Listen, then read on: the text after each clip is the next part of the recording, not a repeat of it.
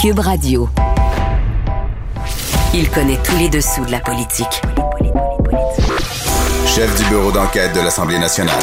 Antoine Robitaille. Là-haut sur la colline. Là-haut sur la colline. Cube Radio. Bon lundi à tous. Aujourd'hui à l'émission, Paul Saint-Pierre Plamondon nous explique pourquoi son parti, le Parti québécois, lance ces jours-ci une pétition pour réclamer une enquête publique sur la gestion de la pandémie. Même s'il y a déjà plusieurs enquêtes en cours, et après tout le protecteur du citoyen, la vérificatrice générale, la commissaire à la santé et au bien-être, il y a des coronaires aussi qui se penchent là-dessus. Alors il nous explique que c'est nécessaire malgré tout. Mais d'abord, mais d'abord, c'est lundi, jour de chronique consti. On s'érotise une question constitutionnelle à la fois. La traduction constitutionnelle. La question constitutionnelle. Et bonjour Patrick Taillon. Bonjour Antoine. Notre chroniqueur constitutionnel et accessoirement professeur de droit à l'Université Laval, un jugement important de la Cour d'appel est tombé vendredi qui a confirmé la constitutionnalité de la loi du 50% plus 1. Je l'appelle comme ça, mais c'est la loi 99 sur l'autodétermination du Québec. Rappelle-nous un peu, euh, Patrick, les raisons de l'existence de cette loi-là et par qui puis pourquoi elle était contestée. Ben, c'est une loi importante. Elle pose une question qui peut nous sembler un peu euh, déconnectée de l'actualité immédiate, c'est-à-dire la question de l'autodétermination externe du Québec à la suite du référendum de 1995. Mais en même temps, on va le voir, dans cette décision-là, il est aussi question de ce que le Québec a le droit de faire à l'intérieur du Canada. Donc, c'est les deux versants qui font partie du débat. Donc, grosso modo, on a en 1995 un gouvernement du Québec qui organise un référendum sur l'indépendance, sur l'accession à une souveraineté partenariat. Et avant, peu avant le scrutin, pendant et surtout après, il y a des voix qui vont s'élever et contester euh, juridiquement ce processus d'accession à l'indépendance. Ça va donner en 1998 probablement la décision la plus célèbre de la Cour suprême du Canada, ici et ailleurs, le renvoi sur la sécession du Québec, mais aussi ensuite une réponse politique et législative par Ottawa, on l'appelle la loi sur la clarté ou Ouais. C20 pour reprendre sa numérologie, et la loi 99 qui est un embryon de constitution interne pour le Québec et qui a un titre très très long que le, juge résume dans sa décision de vendredi comme étant la loi sur les prérogatives du Québec. Et donc, Keith Anderson, lié au Parti Égalité, puis ensuite à titre de citoyen individuel, va, va s'impliquer dans le renvoi sur la sécession comme intervenant, mais après va contester la loi 99 et ça va durer plus de 20 ans, cette saga-là. Il essaie de dire, au fond, que cette loi-là, la loi 99, euh, essaie de préparer une déclaration unilatérale d'indépendance du Québec, c'est ça? Oui, il essaie de dire ça- que... c'est de ça qu'il a peur. Là. Il- en anglais, on dit UDI. il essaie de, de- de dire que, la, que cette loi contredit les exigences de la Constitution canadienne telles que résumées dans l'avis de la Cour suprême. Et donc, euh, on a eu une décision de première instance en 1998 OK. euh, par euh, la Cour supérieure du Québec qui a confirmé, qui a rejeté la requête de M. Anderson, puis en plus, qui a pris le temps d'affirmer cette loi est valide. Et, euh, et là, le vendredi dernier, c'était la Cour d'appel du Québec, à l'unanimité, avec des motifs du juge Mainville, qui rejette la requête, mais soustrait ce petit paragraphe du- de, de la décision précédente qui disait Inquiétez-vous pas, en toutes circonstances, cette loi est valide. Donc, on, est un peu plus prudent du côté de la Cour d'appel. On dit la requête de M. Anderson, c'est non. Euh, la demande du fédéral de, de déclarer la bonne manière d'interpréter la loi, c'est non. Ah. Et donc, a priori, ça semble être une... Parce que le fédéral participait à ça, était opposé à la loi 99 qui avait été euh, adoptée, il faut le rappeler, sous Lucien Bouchard. C'était un geste de Lucien Bouchard contre Jean Chrétien qui, lui, avait fait adopter à Ottawa sa loi sur la clarté, hein, c'est Oui. ça? Et, Donc, euh, euh, et le fédéral est intervenu en cours de route. Et euh, donc, a priori, c'est une défaite pour M. Anderson, c'est une défaite pour euh, Ottawa et une victoire pour Québec. Et il y avait aussi un autre intervenant avec une position semblable à Québec, mais peut-être un peu plus forte et plus explicite, la Société euh, Saint-Jean-Baptiste et son président de l'époque qui agit comme avocat pour euh, la société ensuite, Maxime Laporte. Et donc, c'est intéressant de voir les choix que le juge a fait pour gérer cette patate chaude. Ben oui. Et comprendre qui a marqué des points. Parce que, bon, en apparence, c'est défaite de l'un, victoire de l'autre. Mais là, tout le monde crie victoire, euh, Patrick. Oui. Monsieur Anderson crie victoire euh, et Québec crie victoire aussi. hein. Est-ce qu'on peut déterminer un gagnant selon toi Euh, ou tout le monde a un- un- comme un petit bout? Il faut y aller euh, morceau par morceau, je pense. Mais le, le juge Mainville, il y a une posture un peu fascinante. C'est un juge qui est plutôt partisan de la retenue judiciaire. Et dans cette décision-là, c'est lui aussi qui avait donné la réplique à la juge Duval-Essler dans l'affaire Hack là, sur la loi 21, l'affaire provisoire. Et il y avait le même procédé dans ses, dans ses motifs. Il ouvre un argument, là, c'est presque une boîte de Pandore. Il en ouvre un autre, puis il finit par dire « Oh, mais ça, j'ai pas besoin de trancher. OK. Donc, il y a beaucoup de, de petits passages où on peut se demander où est-ce qu'il s'en va avec ça. Puis finalement, il ouvre une porte, mais il la referme ensuite. Et, et- et ça fait de la décision une décision quand même assez fascinante. Donc, d'abord, un rejet de la demande de M. Anderson, une défaite assez claire, mais ça tourne toujours autour de l'argument suivant. C'est que votre demande est hypothétique. C'est théorique, j'ai pas de contexte. Vous postulez que le Québec va faire un usage de la loi, mais c'est comme, c'est comme si vous postulez une attitude qui, qui est pas au rendez-vous. Et donc, je rejette votre demande. Mais il va un peu plus loin. Et ça, je pense, c'est une victoire pour Québec. Il dit, je remarque que vos arguments, vous les avez déjà soumis en Cour suprême. La Cour suprême a soit Il dit ignoré... ça à Anderson. Oui. Soit elle a ignoré vos arguments, elle elle a jugé que c'était pas nécessaire d'y répondre. Soit elle a dit que c'est des questions trop politiques puis que c'est pas de nos affaires. Ou soit elle les a rejetées parce qu'elle n'est pas d'accord avec vous. Et donc comptez pas sur moi pour refaire le match. Et donc ça vient consolider la défaite d'Anderson, de rappeler que ça là ça a été plaidé, ignoré ou rejeté, ça suffit. Deuxième aspect, on refuse euh, l'interprétation qui est souhaitée par Ottawa. Mais là, ici, la défaite est un peu moins grande que pour M. Anderson. Parce que ce qu'on dit, c'est... Ottawa, il euh, aurait voulu que ça soit déclaré anticonstitutionnel, plusieurs articles, un peu comme Anderson. Non, ils avaient une position très subtile. Ils voulaient que la loi soit valide, parce qu'il faut pas oublier là, que si, que la, si la loi 99 est inconstitutionnelle, il y a encore plus de chances que la loi sur la clarté le soit aussi. Ces lois-là, elles Ah. sont des réponses au renvoi sur la Ok. sécession. Et donc, Ottawa veut aussi sauver sa loi. Donc, ce qu'Ottawa, lui, voulait, c'est que la loi 99 reste en vigueur, reste valide, mais que les tribunaux viennent décréter la bonne manière de l'interpréter. Ah. Faire de l'interprétation atténuée, du reading in, du reading out. Donc, décréter une réécriture jurisprudentielle de la loi. Et ça, le, le- le juge le refuse. Donc, défaite pour Ottawa, mais en même temps, demi-défaite parce que le juge dit, je le ferai pas parce que ce serait inutile de le faire. Comme si, au fond, l'interprétation qu'Ottawa souhaiterait de cette loi, c'est probablement déjà aux yeux de la Cour une interprétation qui semble logique. Donc la défaite est verre à moitié vide ou verre à moitié plein. Ça dépend comment l'on voit ça. On donne raison à Québec, évidemment. Ben, avec un peu moins d'enthousiasme que la juge de première instance, on donne raison parce qu'on dit, d'une certaine manière, euh, dans cette loi-là, il n'y a rien qui contredit l'avis de la Cour suprême. A- on peut même se demander s'il y a De des choses là-dedans 98, qui changent l'état du droit. On déclare des droits que le Québec a d'une certaine manière toujours possédés. Surtout si on en fait une interprétation qui, selon le juge, serait l'interprétation correcte, qui des fois peut être un peu atténuée par rapport à ce que d'autres euh, pourraient vouloir proposer. Euh, N'empêche que pour Ottawa, il y a une petite victoire parce que ça sacralise encore un peu plus la vie de 98. Ça rappelle qu'il n'y a pas de droit à la sécession unilatérale sans négociation. Mais en même temps, sans négociation, ça veut dire que si les négociations ne marchent pas, Échoue. ouais. on n'en sait toujours pas plus. hein. C'est ça. Et par contre, là où Ottawa a une C'est un peu le plan de Parizeau, c'est-à-dire que après un oui, on négocie un an, puis sinon on déclare unilatéralement l'indépendance. Oui, et, Ottawa, il gagne un peu parce que le juge est toujours en train de rappeler que si, dans certaines circonstances exceptionnelles, l'usage qu'on ferait de cette loi la rendrait un peu euh, en contradiction avec le reste du droit canadien. Ça peut être une loi fédérale, ça peut être la Constitution elle-même. Il rappelle qu'en à ce- peut-être qu'à ce moment-là, il faudra déclarer des dispositions inopérantes. Mais il dit, je suis pas rendu là. Ah. La, vi- la victoire, la défaite, les lignes sont très, très Comme provisoire, c'est. Oui. ouais.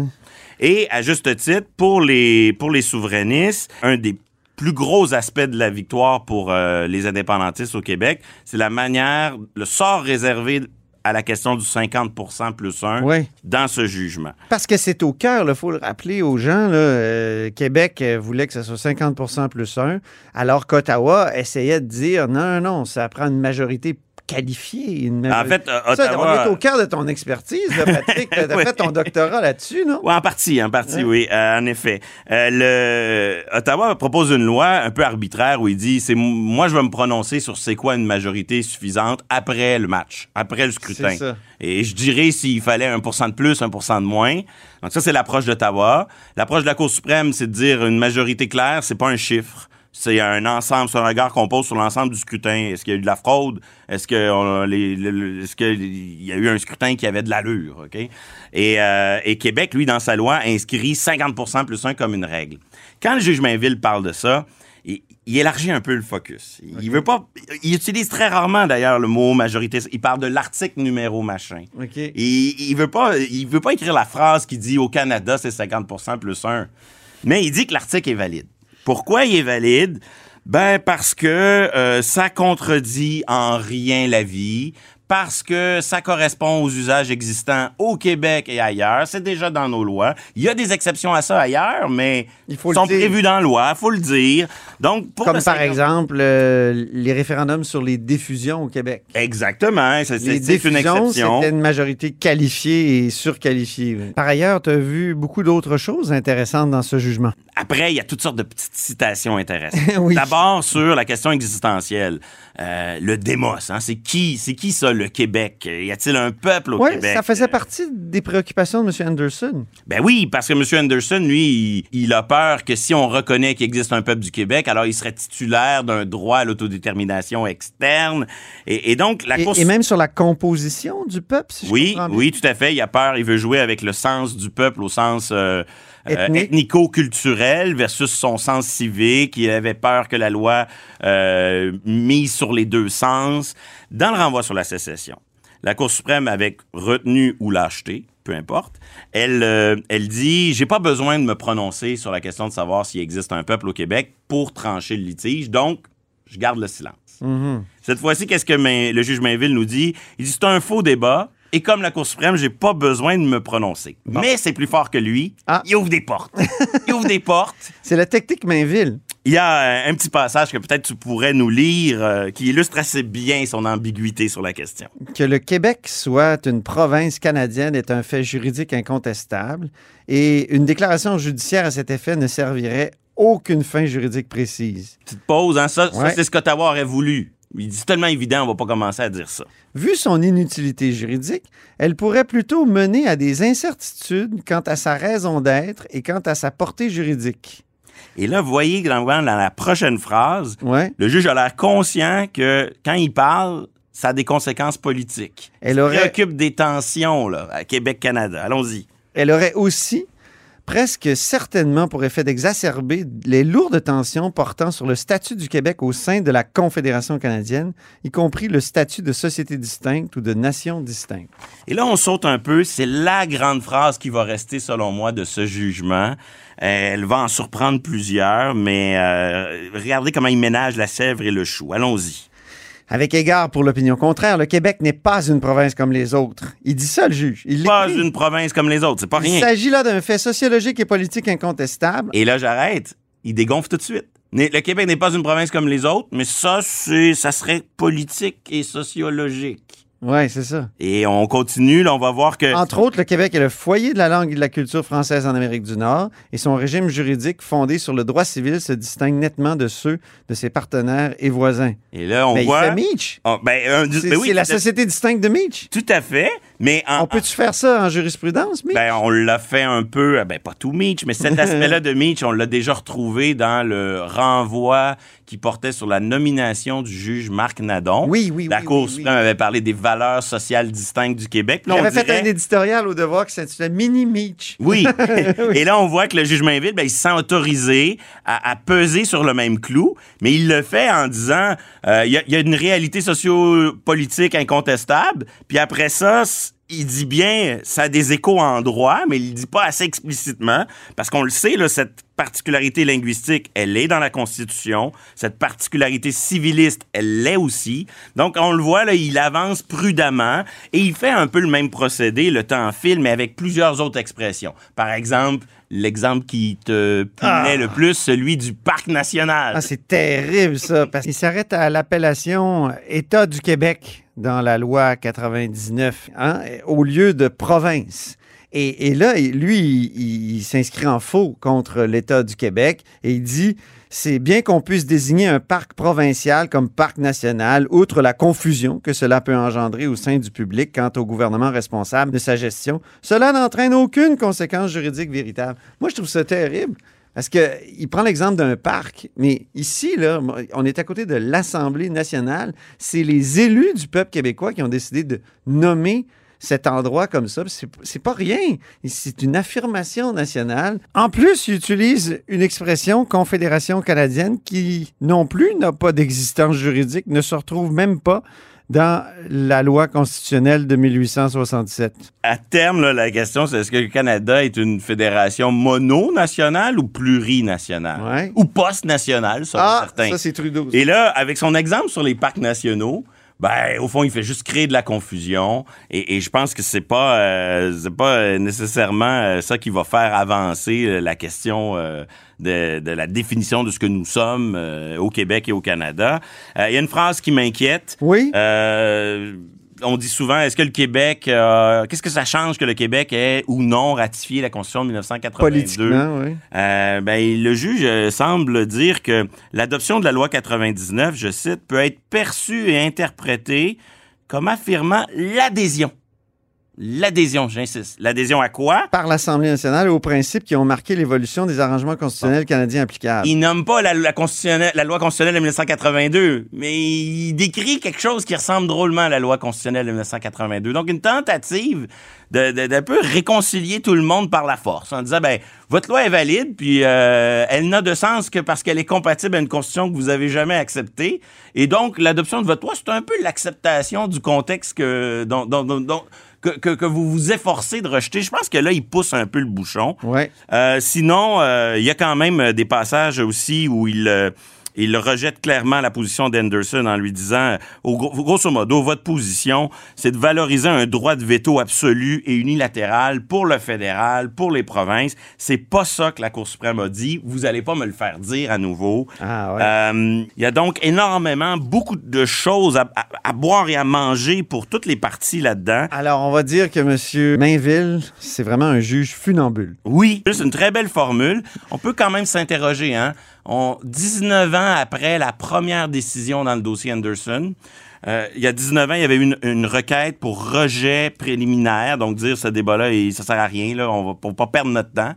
Euh, le juge Michel Côté de la Cour supérieure avait énoncé un certain nombre de motifs pour dire non, la Cour suprême s'est déjà prononcée, il n'y a pas de raison d'en dire plus. Ouais. Finalement, 19 ans plus tard, c'est presque la même chose. C'est juste qu'on nous offre un, un beau 40 pages de lecture avec euh, toutes sortes de choses sur le fait que le Québec n'est pas une province comme les autres, mais que ces parcs nationaux, ça veut pas dire grand-chose. Euh, on, a, on a de quoi s'amuser, mais c'est quand même étonnant de voir euh, la longueur de cette saga quand tout était peut-être au fond dans la décision initiale Ouais. préliminaire en rejet de Michel Côté. Notre système judiciaire essaie de d'avancer avec retenue dans ce dossier-là. Et le fil conducteur de sa décision, c'est essayer de ne pas en dire plus que ce qu'a déjà dit la Cour suprême.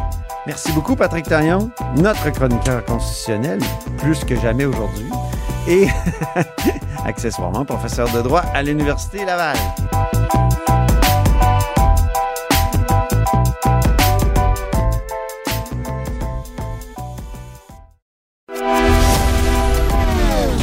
Philosophe, poète dans l'âme, la politique pour lui est comme un grand roman d'amour. Vous écoutez Antoine Robitaille, là-haut sur la colline. Le Parti québécois vient de lancer une pétition pour une enquête publique sur la pandémie. On en parle avec son chef, Paul Saint-Pierre Plamondon. Bonjour. Bonjour. Pourquoi une pétition exactement? Est-ce que c'est pour ramasser des noms, euh, pour aller chercher des données là, de personnes qui peuvent euh, vous appuyer? Non, non, euh, c'est un outil qui est euh, normal pour un parti politique de mobiliser. On se souviendra d'ailleurs du rôle du Parti québécois dans le déclenchement de la commission Charbonneau, il y a longtemps maintenant. Mais c'est normal que des partis politiques portent des initiatives.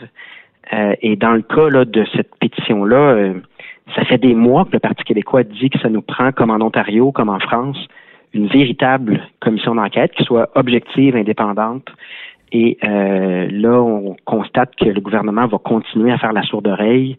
Euh, on a été aussi surpris de la sortie de la commissaire à la santé, qui la semaine dernière, avant même d'avoir terminé d'entendre les témoignages qui sont un peu pris au, aléatoirement, avant même d'avoir entendu un certain nombre de personnes, concluait déjà euh, nous fournissait déjà des conclusions pour son enquête, à savoir qu'il fallait exonérer le gouvernement actuel, qu'il y avait le, plus, la plus grosse partie du blâme revenait au gouvernement précédent. Bref, euh, là, on est devant euh, une situation où nous, on est convaincus que ça prend une vraie commission d'enquête, pas une commission spectacle, mais une commission qui soit objective et rigoureuse. Et là, bon, on veut en faire là, le cœur de notre action politique au cours des prochains mois. Vous parlez de la, la pétition du Parti québécois à l'époque. Euh, vous dites on, a une tradition de, ces pétitions-là, mais habituellement, c'est sur le site de l'Assemblée nationale qu'on fait ces pétitions-là. Pourquoi faire un site particulier? Ben, la, première, euh, c'est vrai que souvent on utilise le site de l'Assemblée nationale. Ce qu'on constate, par contre, au, cours des derniers mois, c'est que lorsqu'on lance sur le site de l'Assemblée nationale une initiative non partisane, parce que l'Assemblée nationale n'est pas partisane, on voit d'autres partis politiques reprendre l'idée et partir une pétition en parallèle sur une base partisane. Donc cette fois-ci, on a décidé de s'assumer, puis de dire explicitement que c'était une initiative portée entièrement par le Parti québécois. Donc, euh, c'est une des options qu'on a, mais le message demeure le même, à savoir que le Parti québécois veut consacrer le cœur de ses énergies au cours des prochains mois à ce qu'aboutisse une vraie enquête, pas pour retrouver des coupables, mais bien parce que on a plus de 10 000 morts. Hmm. Et que si on regarde pour la possibilité de d'autres vagues, la possibilité de d'autres crises sanitaires, mais il faut absolument s'améliorer. Puis pour ça, mais ça prend un vrai processus où est-ce qu'on est objectif, on va au fond des choses. Donc, euh, Joanne Castonguay, elle ne fera pas un vrai processus? Là, elle a commencé, il y a quand ben, même 400 témoignages. Euh. Clairement pas. Non? Pour, pour participer au processus, il faut signer un document comme quoi sa participation dans le processus doit demeurer confidentielle. Ça, ressemble drôlement à ce qu'on baptisait à l'époque la patente à gosse. C'est-à-dire, on dit aux gens participer, mais garder le silence. Et dès le départ, nous, on a refusé de participer pour cette raison-là, notamment, mais également parce que, euh, comme le relèvent plusieurs analystes, Mme Castonguay n'a pas l'indépendance vis-à-vis du gouvernement pour faire un travail complet. Donc, nous, on dit, ça fait plusieurs mois qu'on dit, ça prendrait quelque chose qui, est comparable à l'Ontario. Euh, Monsieur, Ford, il y a des euh. À, Monsieur Ford, Doug Ford a, ces choses là, euh, ces décisions à, justifier, mais il n'a pas eu peur de faire une véritable enquête, mm. de, peur de, découvrir des conclusions. mais la protectrice du citoyen va enquêter aussi. La protectrice du citoyen va enquêter aussi. La vérificatrice générale va enquêter aussi sur la gestion de la COVID. Vous êtes ben, quand même pas en train de dire que ces deux-là sont pas indépendants du gouvernement. Ils sont nommés par l'Assemblée nationale. Oui, mais la vérificatrice générale va euh, effectuer euh, un travail qui, je pense, va être utile, mais traditionnellement, la, vérificatrice générale va faire un, examen plus euh, comptable, plus au niveau du respect des normes. L'important dans une commission d'enquête, c'est le pouvoir de contraindre des témoins. C'est que pour comprendre véritablement des choses comme comment se faisait le processus décisionnel entre la santé publique puis le politique, puis comment est-ce qu'on peut améliorer ce processus-là, par exemple, par rapport au euh, santé publique régionale qui euh, vraisemblablement se plaignent de ne pas être entendus. Euh, si on veut se pencher sur les situations dans les CHSLD, il faut avoir le pouvoir de contraindre certaines personnes à venir expliquer ce qui s'est passé. Si on n'a pas le pouvoir d'avoir des témoins devant nous, mais ben là, c'est sûr que l'examen, il n'est pas de la même qualité, il n'est pas aussi complet.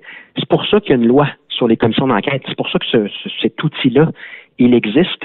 Euh, c'est que ça permet vraiment un examen au on sait que la vérificatrice générale.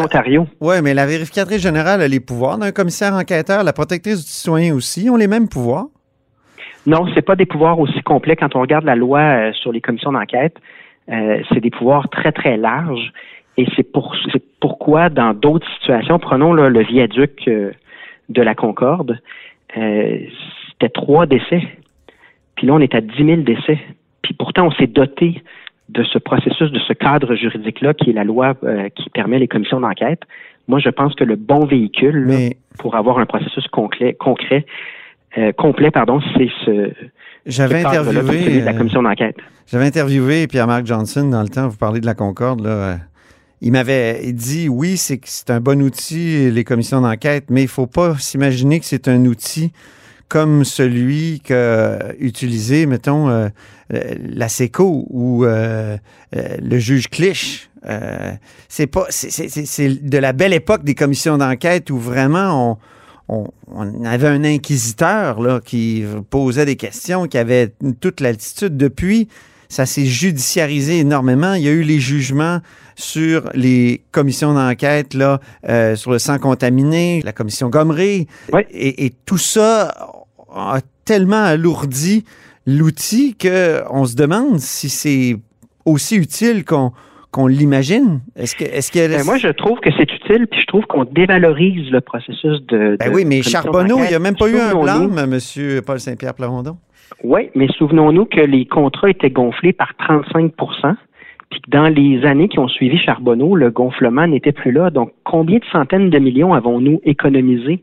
Je comprends que ça coûte des sous une commission d'enquête, mais il y a des effets sur notre société, ne serait-ce que mieux comprendre ce qui s'est passé. Il y a des effets aussi en termes de modification de nos lois par la suite.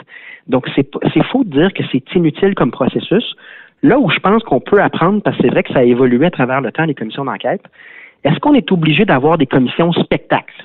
Ça, par contre, je suis pas sûr. Surtout pour ce qui touche la pandémie.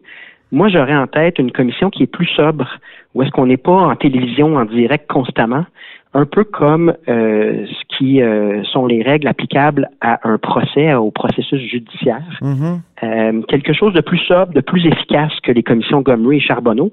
En d'autres mots, la loi, elle est là. L'outil, il est très, très fort, très, très large, mais on peut évoluer dans notre réflexion sur comment on le met en œuvre. Moi, je pense que pour la pandémie, moins de spectacles, plus efficace. Est-ce que c'est le spectacle autant- ou le, le- le bal des avocats qui, qui, euh, qui pose problème? Parce que c'est ça qui est arrivé à Charbonneau. C'était les, les avocats, les contre-interrogatoires. À l'époque de Clich, il n'y avait même pas de contre-interrogatoire. Mais moi, je pense qu'il faut euh, Ouais. faut donner euh, à, à ce processus-là là, les garanties euh, juridiques pour que personne ne se plaigne de la manière dont ils sont traités. Hum. mais il faut le rendre moins politique spectacle parce que le but au fond d'une commission c'est pas de faire du spectacle ou de trouver des coupables le but c'est de s'améliorer puis norme en, en général ça a permis d'améliorer des choses chacune de ces commissions là mais moi je, je- je remets en question là, surtout pour le sujet qui nous occupe c'est-à-dire, on veut savoir que dans une prochaine pandémie, une prochaine crise sanitaire, il y a des erreurs qu'on ne refera pas, il y a des processus qui seront meilleurs. Moi, je veux quelque chose de complet, mais je veux pas pour autant euh, en faire un spectacle. euh, et, et moi, je pense qu'il y a de l'espace pour euh, améliorer le processus, Donc, évoluer. Pour l'instant, sur enquête-public.québec, il y a 1000 signatures. La première chose qu'on demande, c'est prénom, nom, code postal. Donc, euh, beaucoup d'informations pratiques pour le Parti québécois. Merci beaucoup, Paul Saint-Pierre Plamondon. Merci. Et c'est ce qui met fin à la hausse sur la colline en ce lundi. Merci beaucoup d'avoir été des nôtres. Et n'hésitez surtout pas à diffuser vos segments préférés sur vos réseaux. Et revenez-nous demain, mardi.